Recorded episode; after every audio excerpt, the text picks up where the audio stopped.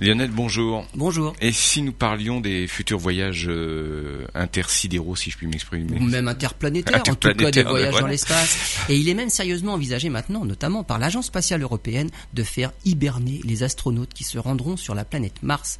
Les thèmes étudiés vont de l'architecture du vaisseau, la protection contre les radiations, sa consommation d'énergie et son, même son design.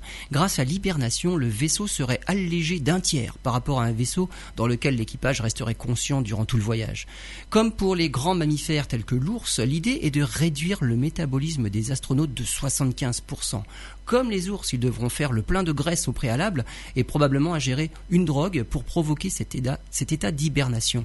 À leur réveil, les astronautes récupéreront en 21 jours, avec, on l'espère, pas de perte de masse musculaire ou osseuse. Chaque astronaute aurait sa capsule personnelle équipée d'une circulation d'air et d'un contrôle d'humidité pour éviter la condensation lorsque la température est réduite pendant l'hibernation. Cette solution résoudrait une bonne partie des problèmes posés par un voyage vers la planète rouge.